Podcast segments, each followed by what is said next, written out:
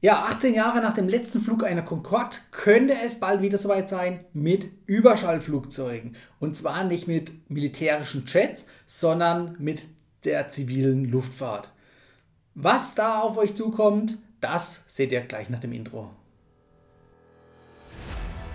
Hallo Urlauber und willkommen zurück zu einer neuen Episode vom Travel Insider Podcast. In diesem Podcast geht es um das Thema Premiumreisen und wie auch du die komfortable Welt des Reisens erleben kannst. Mein Name ist Dominik und super, dass du heute wieder am Start bist. Nall dich an und die Reise kann starten.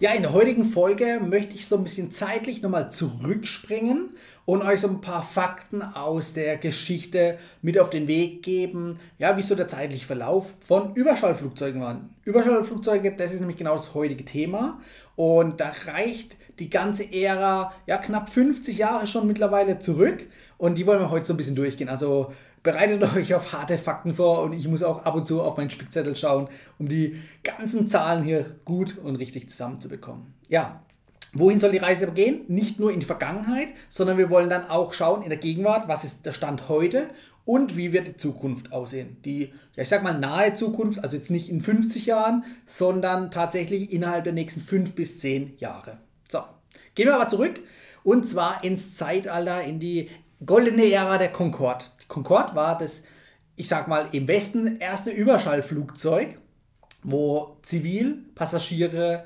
mit ja, doppelter bis zu doppelter Schallgeschwindigkeit transportieren konnte. Und was bedeutet es, mit der doppelten Schallgeschwindigkeit zu fliegen oder überhaupt die Schallmauer zu durchbrechen? Ja, genau, es gibt einen Knall, einen sogenannten Überschallknall. Den kennt vielleicht noch der ein oder andere von früher. Ähm, heutzutage hört man das nicht wirklich so. Auch die militärischen äh, Jets überhalb von Deutschland sind jetzt nicht mehr so aktiv. Ähm, genau. Und natürlich ist auch damals gerade im äh, Bereich der zivilen Luftfahrt so gewesen, dass die Überlandflüge mit Überschall nicht gewünscht waren oder teilweise auch verboten waren. Also in den USA war es komplett verboten. Und ähm, das heißt natürlich auch im Umkehrschluss, ähm, die Routen damals, die waren ziemlich stark eingeschränkt. Warum das so ist, das, ähm, da, da gehen wir jetzt auf jeden Fall mal näher drauf ein. Ja, gehen wir zurück ins Jahr oder in die 60er Jahre aus dem letzten Jahrhundert. Da die Entwicklung begonnen mit der Concorde. Das war so um 1959 bis 63 so irgendwann hat das Ganze gestartet. Die offizielle Inbetriebnahme von der Concorde oder die Laufzeit der Concorde, die war annähernd 30 Jahre lang. Und zwar ging es 1976 los. Das Ganze ging dann bis 2003, bis die leider eingestellt wurde. Ja, an der Entwicklung waren beteiligt äh, Frankreich und England und dementsprechend auch Air France und British Airways, die dann eben die ganzen Modelle geflogen sind und auch hatten. Also sprich, Anderweitig ist dieser Flugzeugtyp, also die Concorde, nicht zum Einsatz gekommen. Also wie gesagt, Prototypen ja, aber im regulären Flugbetrieb war es British Airways und Air France vorbehalten. Insgesamt hatten die 20 Maschinen. Davon waren dann zwei äh, Prototypen, ich glaube noch zwei weitere Vorserienflugzeuge, also 16 Stück, die wirklich dann im Einsatz waren. Und die waren aufgeteilt jeweils acht Stück bei Air France und acht Stück bei British Airways. Ja, und was hat das Ganze so besonders gemacht? Da äh, schauen wir mal, und zwar die Strecke zwischen London und New York oder auch Paris und New York, die konnte in unter vier Stunden geflogen werden. Also sprich, dadurch gab es schon eine Zeitersparnis von knapp 50 Prozent. Und Zeitersparnis ist natürlich enorm wichtig, gerade jetzt zum Beispiel für irgendwelche Stars und Sternchen, die auf irgendwelche Verleihungen oder Filme setzen müssen oder natürlich auch Geschäftsleute oder andere bekannte Persönlichkeiten. Warum er die Persa äh, bekannten Persönlichkeiten ganz einfach. Die Preise bei der Concorde, also die waren teilweise über oder oberhalb von 10.000 Euro angesiedelt. Inflationsbereinigt kann man sagen heute, ungefähr 20.000 Euro hat so ein Ticket gekostet. Klar gab es bestimmt auch mal irgendwelche Sales oder Angebote, aber ähm, das nur als Hausnummer mal so mit auf den Weg zu geben. Wenn wir uns überlegen, hier Business Class so 3.000, 4.000 Euro nach heutiger Zeit, First Class liegen wir bei 5.000 bis 10.000 Euro und die Concorde lag im Prinzip beim Doppeln, nämlich bei 20.000 Euro. Für die ja relativ kurze Strecke eigentlich. Aber es war halt eine enorme Zeitersparnis und die hat sich gerade bei hochbezahlten Persönlichkeiten natürlich ausbezahlt. Äh, die konnten dann eben ihren Tag sinnvoll gestalten und auch ihr Geld damit verdienen. Ja, ich habe es eingangs schon erwähnt, der Jet oder der, die Concorde als Überschalljet, der hat natürlich oder sie hat natürlich nur die Möglichkeit gehabt, dann auch über Wasser, also in dem Fall über dem Atlantik, ihre, ihren Geschwindigkeitsvorteil auszuspielen, also sprich in den Überschallbereich zu kommen und hier mit teilweise Macht 2 oder 2,2 oder 2,4 zu fliegen. Ja, und das ist dann eben die Einschränkung dann auch für die Flugrouten gewesen, denn ich habe es ja gesagt, die Concorde, die gab es nur im Einsatz bei Air France und bei British Airways, also europäischen Airlines und dementsprechend gingen ja die Flüge dann auch aus Europa weg. So, wenn man jetzt mal auf der Weltkarte schaut, wohin kann man überhaupt fliegen, in welche Himmelsrichtungen? Richtung Russland, Asien, das ist Überland, da kann man den Überschall, äh, die Überschallgeschwindigkeit gar nicht ausspielen, wie, aufgrund vom Überschallknall dann. Ne?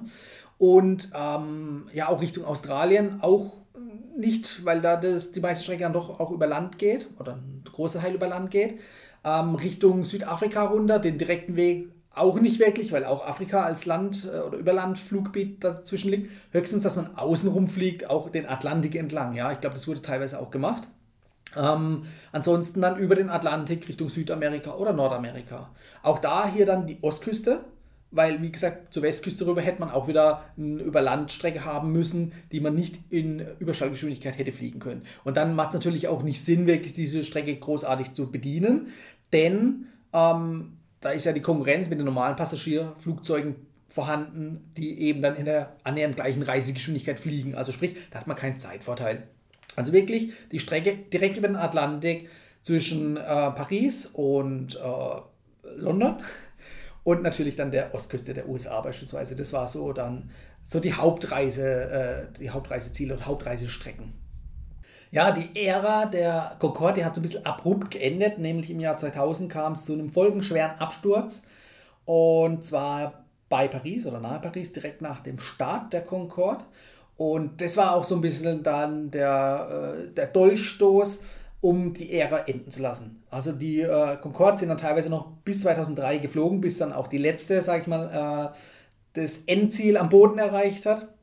Aber der Abschwung danach, der war halt deutlich. Also sprich, die Nachfrage ging zurück nach diesem Unfall und die Concords man kann jetzt nicht sagen, die sind immer unwirtschaftlich geflogen, aber ich sag mal auch der hohe Treibstoffverbrauch ähm, und die wenige Anzahl an Passagieren, die da reingepasst hat. Also das waren maximal, ich glaube, 100 Passagiere, wenn man jetzt vergleicht mit heutigen Jets, äh, beziehungsweise auch damals mit der 747, wo mehrere hundert Leute reinpassen, dann ist es natürlich ein anderer Wirtschaftsfaktor. Also sprich, die Concorde war immer so am unteren Rand der Wirtschaftlichkeit, wenn sie den überhaupt erreicht hat. Aber durch, diese, äh, durch den Rückgang der Nachfrage dann äh, nach diesem Unfall im Jahr 2000, da ist natürlich dann auch die Wirtschaftlichkeit enorm zurückgegangen. Und das hat dann auch so ein bisschen dann zur Einstellung des Programms geführt oder der Concorde geführt. Ja, ich selbst hatte noch das Glück, ich bin leider nicht mitgeflogen, aber ich habe die Landung der letzten Concorde in Deutschland gesehen und zwar genauer am Flughafen Karlsruhe-Baden-Baden. Im Jahr 2003, das muss im Sommer gewesen sein, dort ist die letzte Concorde gelandet, also die letzte Concorde jetzt auf deutschem Boden und die ist danach über den Landweg, also mit Hilfe von LKWs und Schiffen am Rhein entlang Richtung Sinsheim, also ins badische Sinsheim. Kennt ihr vielleicht vom Hoffenheim-Stadion gekommen? Dort gibt es nämlich ein sehr bekanntes Technikmuseum und dort steht die Concorde, die 2003 dann gelandet ist. Also ich habe sie noch live äh, erlebt beim Landeanflug. Äh, das war wirklich sehr beeindruckend. Und auch im Technikmuseum kann man sie ja jetzt bestaunen seit vielen, vielen Jahren. Und auch dort ist es natürlich immer ein Highlight, dieses Flugzeug zu sehen. Allein schon von der Autobahn, die ja direkt unmittelbar neben dem Technikmuseum liegt, also der A6, seht ihr das Flugzeug. Also sprich, das wirklich majestätisch über den Dächern des Technikmuseums thront. Ein Stückchen weiter kommt auch der nächste Flugzeugtyp, der das Pendant dazu war, und zwar die Tupolev TU 144. Und die steht direkt davor und äh, einer, der jetzt nicht als Kenner vielleicht da äh, vorbeifährt, der würde sagen, hey, da steht zweimal das gleiche Flugzeug. Ja, man muss wirklich sagen, die zwei Flugzeuge, die haben eine gewisse Ähnlichkeit. Die wurden einerseits natürlich relativ zeitgleich entwickelt, wobei die Entwicklung jetzt von der Concorde früher angefangen hat und fast zehn Jahre lang gedauert hat. Äh, wir erinnern uns, 1969 äh, war dann, glaube ich, der, die, die Prototypenflüge und 1976 kam es in den regulären Flugdienst. Also sprich, Ende der 50er, Anfang der 60er hat da die Entwicklung begonnen. Bei der Tupolev hat die Entwicklung kürzer gedauert, also fast 50 Prozent weniger, also rund vier, fünf Jahre hatte die Entwicklung nur gedauert. Und da fragt man sich natürlich, kann das wirklich doppelt so schnell gehen. Ähm, da gibt es natürlich viele Gerüchte und auch ähm, ja, viele Festnahmen damals. Und zwar das Stichwort Industriespionage liegt dann hier im Raum. Also die Ähnlichkeit vermutet man, dass es natürlich in Richtung Wirtschaftsspionage ging, dass dann eben die Russen hier damals dann auch zeitlich aufgeholt haben. Ob das so ist, kann ich nicht beurteilen. Ich weiß nur, es gab dann Festnahmen, diverse Festnahmen von vielen sogenannten Spionen, die dann ähm, auch das Netzwerk so ein bisschen aufgedeckt haben. Ähm, dagegen halten muss man natürlich, dass auch zeitgleich der physikalische Fortschritt irgendwo auch bindend war um die Form und den Aufbau des Flugzeugs so ein bisschen zu bestimmen. Also sprich, da gab es gar nicht so viel Handlungsspielraum, dass die hätten großartig abweichen können, auch wenn sie getrennt voneinander entwickelt worden wären, hätten sie ähnlich aussehen können. Können, müssen, weiß man nicht. Denn wenn man vergleicht, ähm, es gab natürlich auch andere Hersteller, die so ein bisschen in der Entwicklung äh, mitgespielt haben oder mitgewirkt haben, die dann auch eigene ähm, Flugzeugtypen da versucht haben zu entwickeln, ob das jetzt Boeing war. Ähm, ja, die Modelle sahen aber dann doch, oder die Entwürfe, die sind ja nie wirklich geflogen, die sahen dann doch ein bisschen anders aus. Also da gab es dann schon unterschiedliche, also auch schon zur damaligen Zeit. Und wenn wir jetzt nachher dann gleich auf den Sprung in die Gegenwart gehen, da gibt es auch einige am Markt, die jetzt gerade Überschallflugzeuge entwickeln für die zivile Luftfahrt und die unterscheiden sich optisch dann doch schon nochmal deutlich. Also sprich, ich weiß es nicht, die zwei Modelle damals, die Tupolev und die Concorde, sehen sehr ähnlich aus ähm, wurden eben zeitgleich entwickelt. Das war dann auch so der Rüstungskampf zwischen Osten und Westen.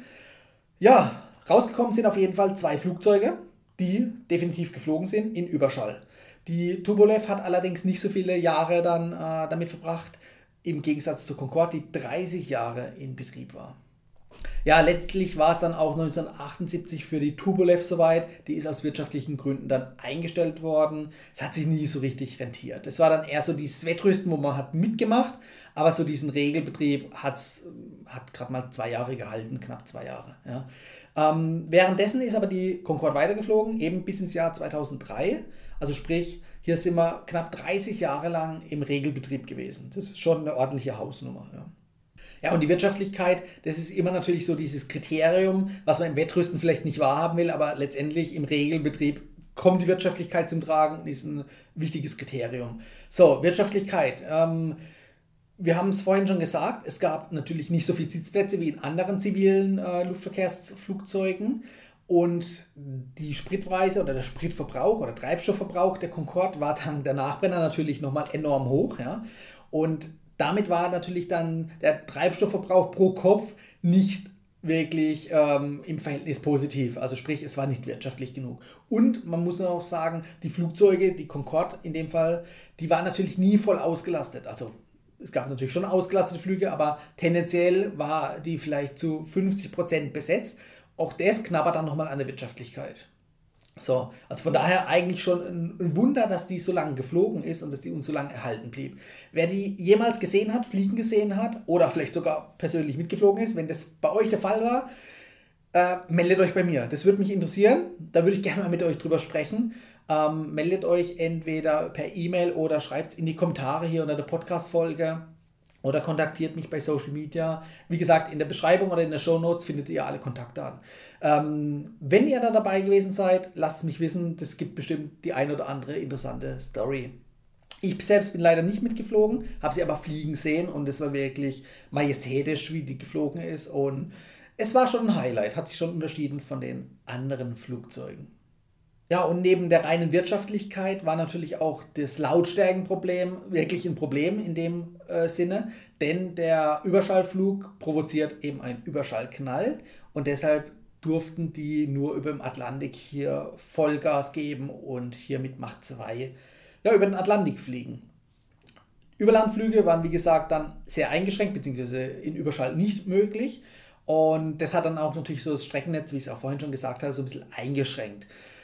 Ja, also das sind so die zwei Probleme.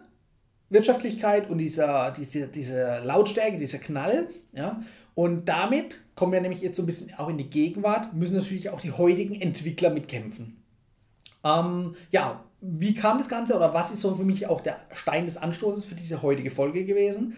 Und zwar United hat eine Pressemitteilung rausgegeben, da sie 50 Flugzeugtypen bestellt hätten. Beziehungsweise bestellt sind sie noch nicht direkt, sondern es ist eine Absichtserklärung mit Supersonic Boom, nee, Boom Supersonic, so heißt die Firma. Und die entwickeln gerade das Flugzeug, also das gibt es noch gar nicht, sondern es wird gerade entwickelt. Ähm, Prototypenflüge sollten jetzt die nächste Zeit irgendwann starten, aber spätestens im Jahr 2025 äh, soll auf jeden Fall der Prototyp in der Luft sein, beziehungsweise der Regelbetrieb dann auch 2029 ist dort angestrebt. Ja? Also sprich, jetzt haben wir 2021 bis 2029 sind es noch ein paar Jährchen. Also sprich, wir können jetzt nicht sofort heute oder morgen das Ticket buchen, sondern wir müssen uns dann noch ein bisschen gedulden und auch in diesen Jahren kann noch einiges dazwischen kommen. Ja? Äh, man weiß ja nie, ob dann zum Programm nicht doch nochmal eingestellt wird.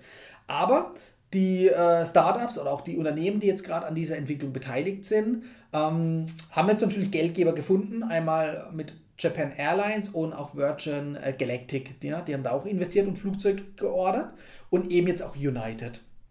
Wie viele dann tatsächlich und auch wann ausgeliefert werden, das bleibt noch fraglich, aber es gibt eine Absichtserklärung über 50 Flugzeuge, das ist doch schon eine ganze Menge. Und ähm, es gibt natürlich dann auch gewisse vertragliche Konditionen, weil ähm, United jetzt nicht unbedingt die Katze im Sack kaufen möchte, sondern ähm, die Option ist dann darauf hingehend, dass natürlich auch gewisse Anforderungen erfüllt sind und das Ding auch fliegt. Ja, Wenn es dann fliegt, wird United auch nichts kaufen, logischerweise. Ja, und Boom Supersonic sagt von sich, Sie fliegen 100% mit äh, nachhaltigem Treibstoff. Das ist auch so gerade aktuell, nicht nur in Europa, sondern auch weltweit so ein Thema, diese Nachhaltigkeit mit äh, Flügen und Flugzeugen.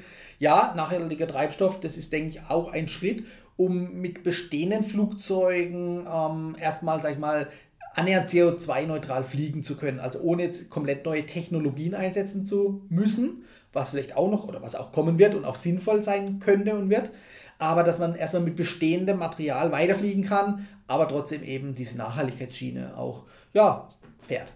So. Und ähm, Boom Supersonic macht es genauso. Die sagen, sie fliegen mit 100% nachhaltigem Sprit. Und ein weiterer wichtiger Punkt ist, sie sollen angeblich Stand heute ohne Nachbrenner auskommen. Also wie gesagt, bei der Concorde hat man die Nachbrenner gebraucht, um eben auf das Tempo zu kommen, beziehungsweise auch aufgrund der aerodynamischen Flügelform bei äh, langsamen Flügen nicht abstürzen zu müssen, sondern wirklich auch dann einen gewissen Schub zu haben, um hier in der Luft zu bleiben. So, und die neue Generation jetzt hier aus den USA, die soll wohl ohne Nachbrenner auskommen. Das heißt, sie sind dann aerodynamisch auch wahrscheinlich optimierter. Und auch das angesprochene Problem mit dem Überstallknall soll wohl gelöst werden oder gelöst sein. Und zwar soll die 30 mal leiser als die Concorde sein, also das neue äh, Flugzeug von Boom Supersonic. Ja. Ähm, ja, man vergleicht es wohl mit einem Händeklatschen von der Lautstärke oder von der Lautstärkenkulisse. Ob das dann so sein wird, wird man sehen. Ähm, aber das ist, denke ich, zwingend notwendig, denn die sagen von sich, sie wollen letztendlich 500 oder über 500 Flugstrecken damit bedienen können. Und wir erinnern uns nochmal kurz zurück. Äh, bisher war es so, die ähm, Concords, sie sind über den Atlantik geflogen, eben aus Zentraleuropa, äh, also sprich, wo ihre Basis war. Ähm, die Boom Supersonic, die soll natürlich jetzt an mehrere Fluggesellschaften verkauft werden, äh, später, die dann natürlich auch weltweit zum Einsatz kommen. Das heißt, da gibt es natürlich dann auch neue Strecken, die bisher eben von Air France oder British Airways nicht bedient wurden. Also zum Beispiel von Asien in die USA, so eine Strecke. Das ist natürlich dann auch über den Pazifik. Auch da ist dann natürlich der Überschallflug möglich, ohne dass es zu Einschränkungen bezüglich Lautstärke kommen soll. Aber auch Überlandflüge sollen möglich sein, eben weil die Lautstärkekulisse deutlich reduziert werden soll. So, und es gibt natürlich auch noch weitere Startups oder Unternehmen, die sich gerade damit auseinandersetzen. Das ist einmal Lockheed und NASA, die basteln da gerade so an so einem Projekt oder wollen da einsteigen. Dann gibt es Aerion und Spike Aerospace. Also das sind nur mal so zwei, drei Unternehmen genannt, die wohl auch gerade aktiv an der Entwicklung arbeiten, also an der Entwicklung von Überschallflugzeugen. Also sprich, es wird spannend bleiben. 2029 äh, könnt ihr euch mal so ein bisschen in den Kalender eintragen, mal schauen, ob United das äh, rechtzeitig hinbekommt und äh, eventuell vielleicht die anderen zeitgleich, früher oder später auch äh, nicht nur in Entwürfe und Prototypen auf den Markt bringt, sondern auch wirklich dann Passagierflugzeuge, die in den Regelbetrieb übergehen. Ja, kommen wir also auch schon zum Fazit. Ähm, rückblickend betrachtet, die goldene Ära der Concorde ist ja vorbei und wir haben jetzt fast 20 Jahre lang ähm, kein Überschallflugzeug in der zivilen Luftfahrt zur Verfügung gehabt, also für den regulären Passagierbetrieb. Und jetzt flammt so leicht wieder die Hoffnung auf, dass es wieder dahin kommen könnte, dass wir in den Genuss kommen. Genuss, also für uns ist es vielleicht Genuss, für manche ist es dann auch äh, Zeitersparnis natürlich, die dann ähm, hier geflogen wird, oder dadurch, dass die Flugzeuge schneller fliegen. Ähm, letztendlich, es ist ein Prestigeobjekt. Es war immer Prestige, es wird auch Prestige bleiben. Wobei natürlich auch hier, wo die Ankündigung sein soll, dass diese Tickets später mal so plus minus 5000 Euro kosten sollen. Also wenn man nochmal den Vergleich nimmt zu Concorde, inflationsbereinigt, damalige Preise sind jetzt natürlich mehr wert, äh, sprich da lag so ein Flugticket bei 20.000 Euro umgerechnet auf heutige Zeit. Ähm, das ist natürlich dann schon, also 5000 Euro, das ist dann die Kategorie First-Class-Flüge ja, oder teure Business-Class-Flüge, je nachdem. Ähm, das ist dann schon wieder bezahlbar, ähm, auch für den Normalo. Ja. Wenn ihr meinem Kanal natürlich schon länger folgt, wisst ihr, über Travel Hacks gibt es natürlich auch die Möglichkeit, eben solche Flüge, ich hoffe auch, dass in der Zukunft solche Flüge dann ähm, über Punkte und Meilen bezahlt werden können. Also sprich, dass auch jeder Normale wie du und ich die Möglichkeit haben, solche Flüge zu fliegen ohne jetzt hier Unmengen an Geld ausgeben zu müssen. So, und diese Hoffnung, die behalte ich jetzt persönlich in mir. Ich freue mich wirklich schon drauf, bis man diese Flugzeuge am Himmel sehen wird oder auch eben die Möglichkeit hat, direkt selbst damit zu fliegen. Ähm, ja, von daher kann ich euch nur den Tipp mit auf den Weg geben. Stockt schon mal euer Meilenkonto auf. Ähm, ich weiß nicht, ob die United dann in dem Zeitpunkt oder zu dem Zeitpunkt in der Zukunft dann noch bei der Star Alliance ist. Also sprich, ich würde nicht nur das Miles More Konto äh, aufstocken, um vielleicht diese Flüge dann später buchen zu können, sondern auch vielleicht schon mal Richtung United gehen und dort das Meilenkonto aufstocken. Ja, dann seid ihr gut vorausgerüstet, um dann eben diese Flüge dann auch wahrnehmen zu können. Also ich freue mich schon drauf. Ich hoffe, es hat euch gefallen und ich bin froh, dass ihr so lange dran geblieben seid. So ein bisschen dieses Geschichtliche nochmal aufzuarbeiten, äh, der aktuelle Blick über die Gegenwart bis in die Zukunft, wie es dann aussehen wird. Deshalb, ich bedanke mich bei euch. Bleibt dran, beziehungsweise wir sehen uns nächste Woche wieder. Das war die heutige Folge beim Travel Insider Podcast. Vielen Dank, dass du heute wieder zugehört hast. Gib mir doch mal Rückmeldung, wie du die heutige Folge fandest. Hat dir diese Folge gefallen, dann abonniere den Podcast und erfahre mehr zum Thema bezahlbare Premiumreisen. Und hinterlasse mir eine 5-Sterne-Bewertung bei iTunes. Ich wünsche dir eine schöne Zeit auf deiner nächsten Reise. Und immer daran denken, auf dem Blog www.travel-insider.de vorbeizuschauen, damit du auch die neuesten Reisedeals erfährst. Bis zum nächsten Mal, wenn es wieder heißt Boarding Completed. Ciao, dein Dominik.